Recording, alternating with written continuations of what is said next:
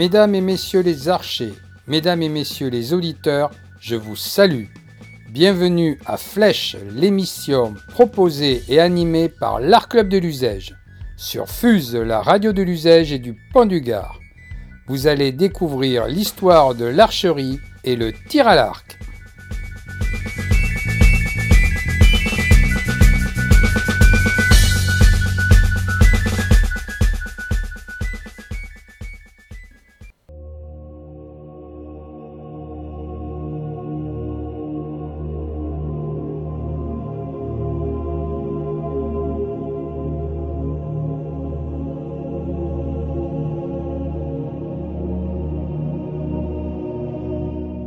Beaucoup parmi nos auditeurs me disent Vous parlez beaucoup des arcs anglais, mais qu'en est-il de l'histoire de l'archerie française? C'est donc le moment de vous raconter cette histoire. Je vous ai déjà conté celle de l'archerie anglaise à l'époque médiévale, histoire très liée à la nôtre. Aussi, je passerai rapidement sur les grandes batailles du Moyen Âge, dont vous retrouverez la narration sur le site de Mixcloud avec une recherche à Arc Club de l'Usège.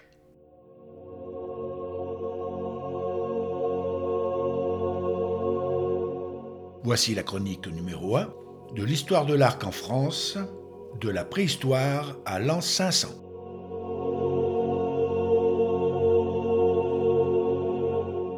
L'histoire de l'arc en général remonterait à 66 000 ans avant Jésus-Christ, selon les études de tracéologie menées par l'équipe du docteur Marlise Lombard de l'université de Johannesburg sur des pointes de flèches en silex trouvé dans la grotte de Siboudou, au Transvaal, en Afrique australe.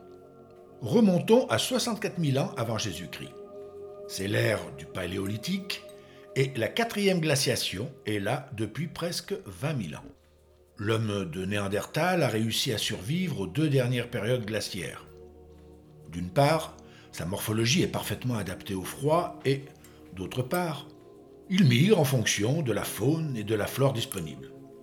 Il occupe ainsi un vaste territoire passant de l'Afrique via le Moyen-Orient pour venir chez nous en France.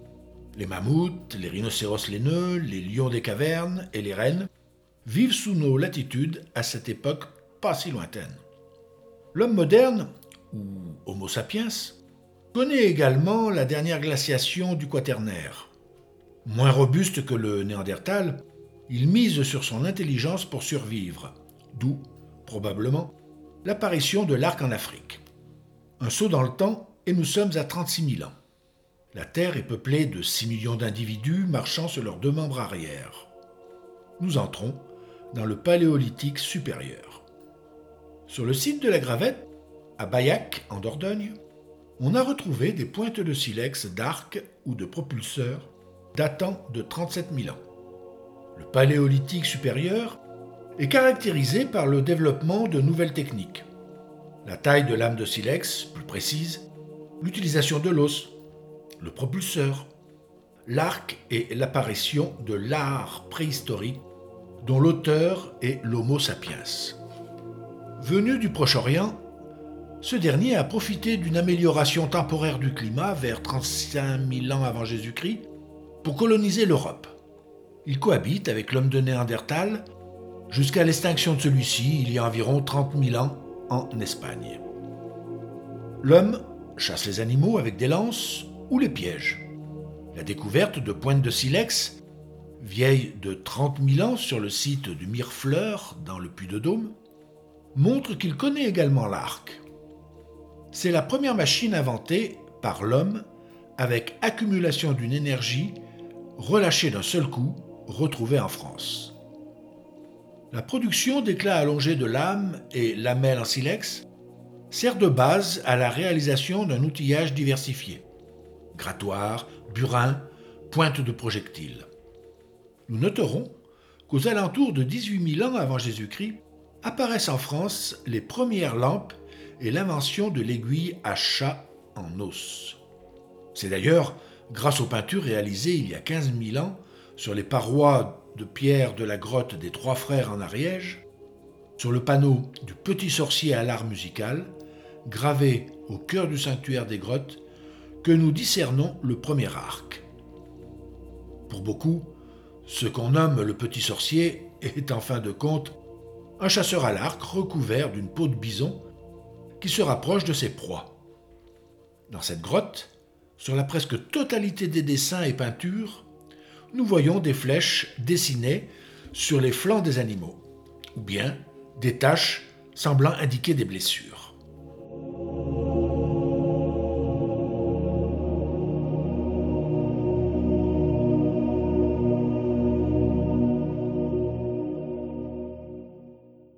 Dans l'une des trois cavités de la grotte du Tuc d'Audoubert, en Ariège, dans les Pyrénées, il y a de très beaux animaux façonnés dans l'argile. Eh oui, en plus de peindre, il sculpte. C'est dans ce lieu qu'on trouve un très bel avant-train de bison. Au défaut de l'épaule, trois longues flèches sont dessinées. Elles aboutissent à des trous naturels de la roche qui simulent des blessures et qui ont conditionné la réalisation du dessin. Un genre de dessin qu'on retrouve aussi dans la grotte de Lascaux. La présence lointaine de l'arc est révélée par les pointes de flèches en pierre, car le bois dont sont faits les arcs et les fûts des flèches est putrescible et ne résiste pas aux milliers d'années écoulées. Aujourd'hui, certains archéologues professionnels arrivent à discerner, lors des fouilles, les traces du bois décomposé avec le temps. Parfois, dans des conditions bien particulières, on arrive à trouver des arcs sous forme de fossiles, dans des tourbières, dans la vase ou dans des glaciers. L'arc est donc une arme de chasse qui apparaît au paléolithique supérieur et il se généralise au mésolithique. Son développement semble être une conséquence des contraintes liées à un environnement colonisé par d'épaisses forêts. La plupart des arcs préhistoriques sont droits et longs, de 150 à 160 cm. L'arc permet une chasse plus individuelle et le tir est encore plus précis que celui de la sagaie. Les plus anciennes pointes de flèche en silex remontent au Paléolithique supérieur, mais elles sont rares. Dès le début du Mésolithique, il y a 9600 ans, avant Jésus-Christ, le nombre de pointes de flèches augmente considérablement. Celles-ci présentent de nombreuses formes. Plus tard, vont s'ajouter des exemplaires en os ou en bois de cerf.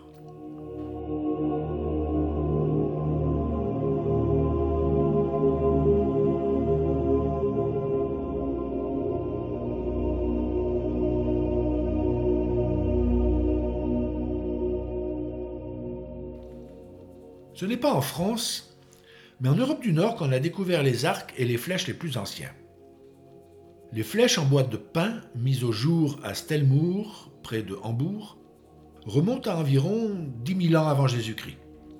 Les hampes sont équipées d'une partie amovible et de pointes de silex acérées. Pour beaucoup plus de détails, je vous invite à aller écouter sur notre chronique Le pain, bois d'arc.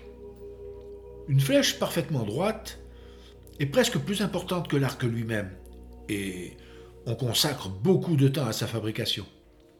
Il faut compter au moins une heure de travail pour écorcer, polir et redresser la hampe à la chaleur de la braise. Vient ensuite la confection de la pointe, qui peut être en bois, en bois de serre, en os ou en pierre.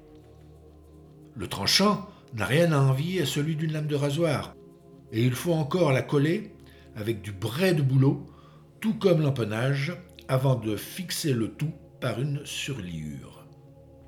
Afin de stabiliser le vol, les flèches sont munies d'un empennage équilibré avec minutie. Le chasseur de l'âge de pierre ne tire que s'il est certain d'atteindre sa proie, afin de réduire le risque de bris ou de perte de flèche. La fabrication d'un arc exige beaucoup d'expérience. Les négatifs d'enlèvement laissés par les haches de pierre sur les ébauches d'arcs néolithiques montrent avec quelle adresse les constructeurs savent manier leurs outils. Les arcs sont ensuite frottés sur des plaques de grès et polis avec de la prêle jusqu'à ce que leur surface soit parfaitement lisse. Les découvertes de décors, de bandes de cuir ou d'écorce, ou encore de poignées de cuir ou de ligatures, restent extrêmement rares. Nous arrivons au Mésolithique de 9600 à 5200 ans avant Jésus-Christ. La chasse et la cueillette sont toujours prééminentes, mais l'environnement se tempère fortement. L'axe de la Terre par rapport au Soleil varie. Le réchauffement important des températures provoque la fonte des glaciers qui entraîne la montée des eaux dans l'Atlantique. C'est la naissance du mythe du déluge, transmis par tradition orale par les hommes de cette époque, qui se retrouvera bien plus tard dans des textes religieux. Ainsi, le niveau des mers monte et les cours d'eau sont modifiés, provoquant le changement des lieux d'habitation. Par exemple, la Grande-Bretagne est séparée du continent par la mer. L'isolement des Anglais a débuté. Des forêts de plus en plus denses émergent. C'est un véritable bouleversement qui provoque un profond changement de la faune, expansion des populations de cerfs, apparition du sanglier, de l'auroch, et disparition ou migration vers des territoires plus froids de certaines espèces comme le mammouth et le rhinocéros laineux. L'élevage apparaît lentement avec la domestication du chien. Des innovations techniques qu'on lie à ces changements climatiques font évoluer l'arc et la flèche. Les outils sont plus petits que ceux du paléolithique. Il est possible de les retoucher afin de leur donner la forme voulue comme des pointes de flèches très finement taillées. On trouve aussi des outils prismatiques en silex ou en grès dont l'utilité reste assez énigmatique. Ils sont peut-être liés au travail du bois, mais d'autres hypothèses sont aujourd'hui avancées, comme celle d'enclumes portatives destinées à tailler des pointes de flèches. Pour notre pause musicale, je me rappelle de notre chronique pour la fête de la musique de 2016, que vous avez disponible sur Miss Claude. Je vous expliquais que nos ancêtres faisaient de la musique au temps préhistoire. Et pour faire de la musique, ils avaient plein d'idées. Voici un extrait de l'album, volume 8, de la chorale des enfants fastiques, interprété par des artistes et 200 élèves d'école élémentaire.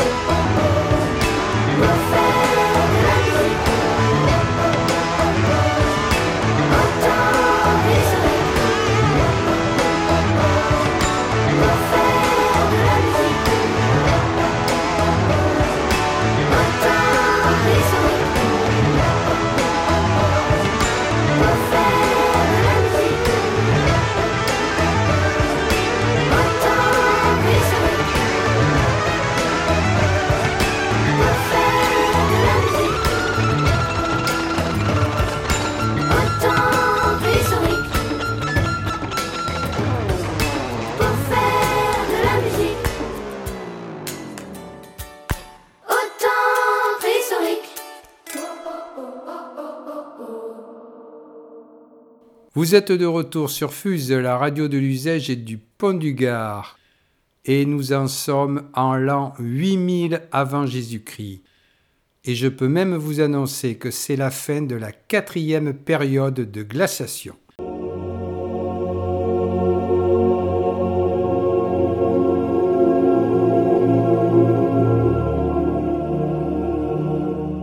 C'est à cette période qu'apparaissent les premières nécropoles en France, comme Téviec et Oedic dans le Morbihan.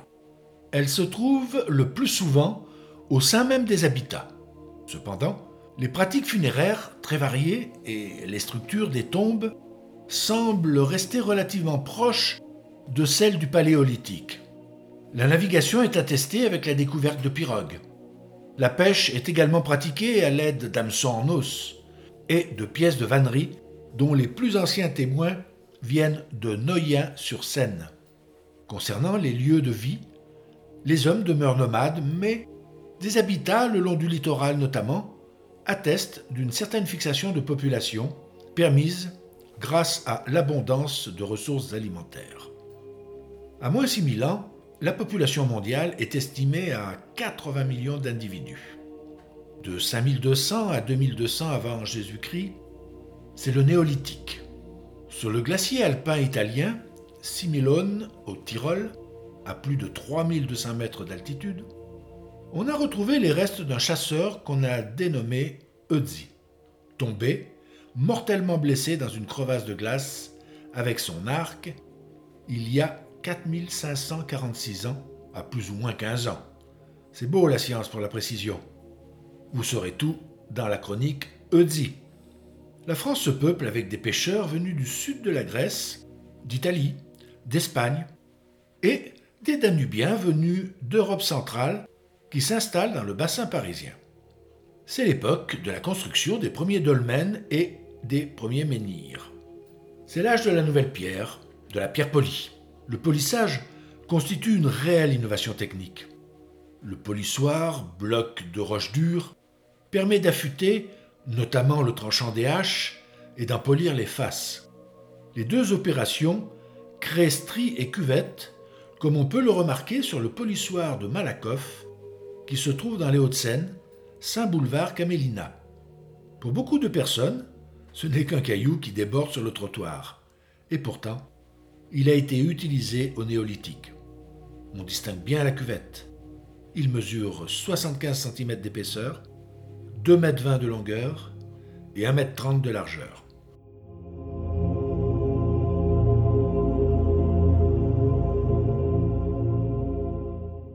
La chasse demeure une pratique importante, vu la variété de pointes de flèches retrouvées. On passe d'une économie de prédation à une économie de production avec l'apparition de l'agriculture. On peut véritablement parler de révolution agricole, puisqu'elle change la façon de vivre des hommes. D'une migration saisonnière, on passe au premier hameau, comme à Bettencourt-Saint-Ouen, dans la Somme.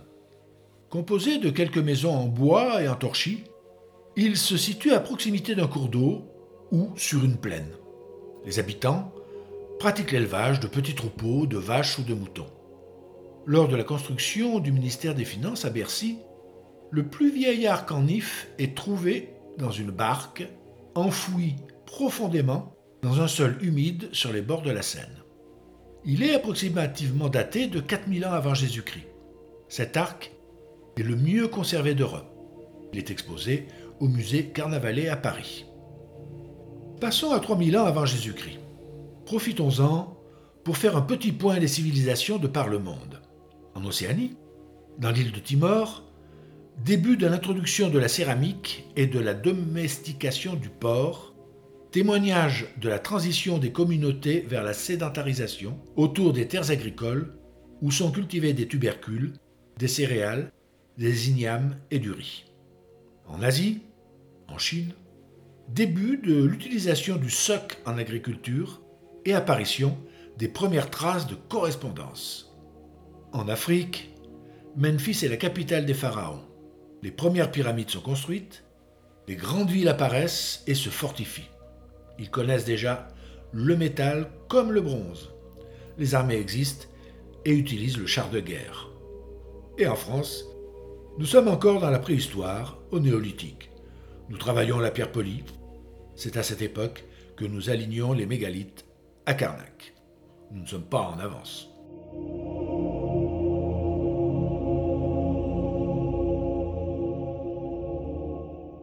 C'est sur les bords du lac de Paladru à Charavine qu'un deuxième arc est trouvé en France, un petit arc en if datant de 2400 ans avant Jésus-Christ.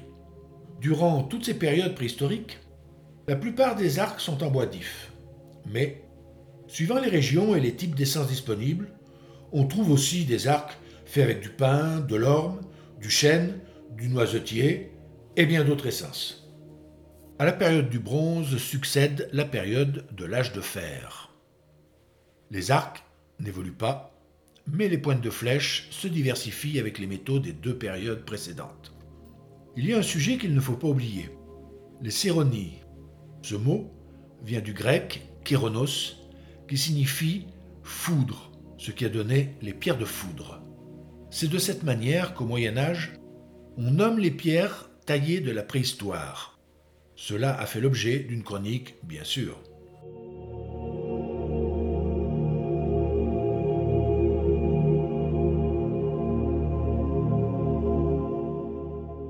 Avez-vous une petite idée du premier vrai archer français mondialement connu? Vous l'avez tous trouvé, j'espère. Nous lui avons consacré une chronique. C'est Saint Sébastien. Eh oui, il est français. Il est né à Narbonne vers le IIIe siècle. Précisons que la France de cette époque, et celle du Moyen Âge, n'est pas géographiquement celle d'aujourd'hui. Tout d'abord, elle ne s'appelle pas la France. Et même euh, lorsqu'il existera un roi de France, il ne possède que quelques terres. Le reste du territoire français appartient à ses vassaux, ducs, comtes, marquis. La France se construira petit à petit à coups de mariage pour agrandir les possessions royales et de guerre pour anéantir les seigneurs trop puissants ou rebelles à l'autorité du roi. Les Gaulois et les Francs utilisent l'arc principalement à la chasse, peu sur les champs de bataille. Ils seront décimés au cours de plusieurs batailles engagées, notamment contre le mercenaire crétois et numide des armées romaines. Ce n'est qu'un peu avant Clovis, en 465, que l'arc est adopté par les Francs à la guerre bien que son utilisation ne soit pas généralisée avant la fin du 8e siècle.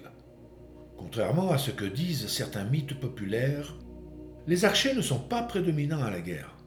Ils sont souvent les soldats les moins payés d'une armée, recrutés parmi les paysans. Ceci est dû au coût bon marché de l'arc, comparé aux dépenses effectuées pour équiper un homme d'armes professionnel d'une bonne épée avec une bonne protection. On n'emploie pas encore le mot d'armure. L'arc est rarement utilisé pour décider de l'issue de la bataille. Il est considéré comme une arme de classe inférieure ou comme un jouet par la noblesse.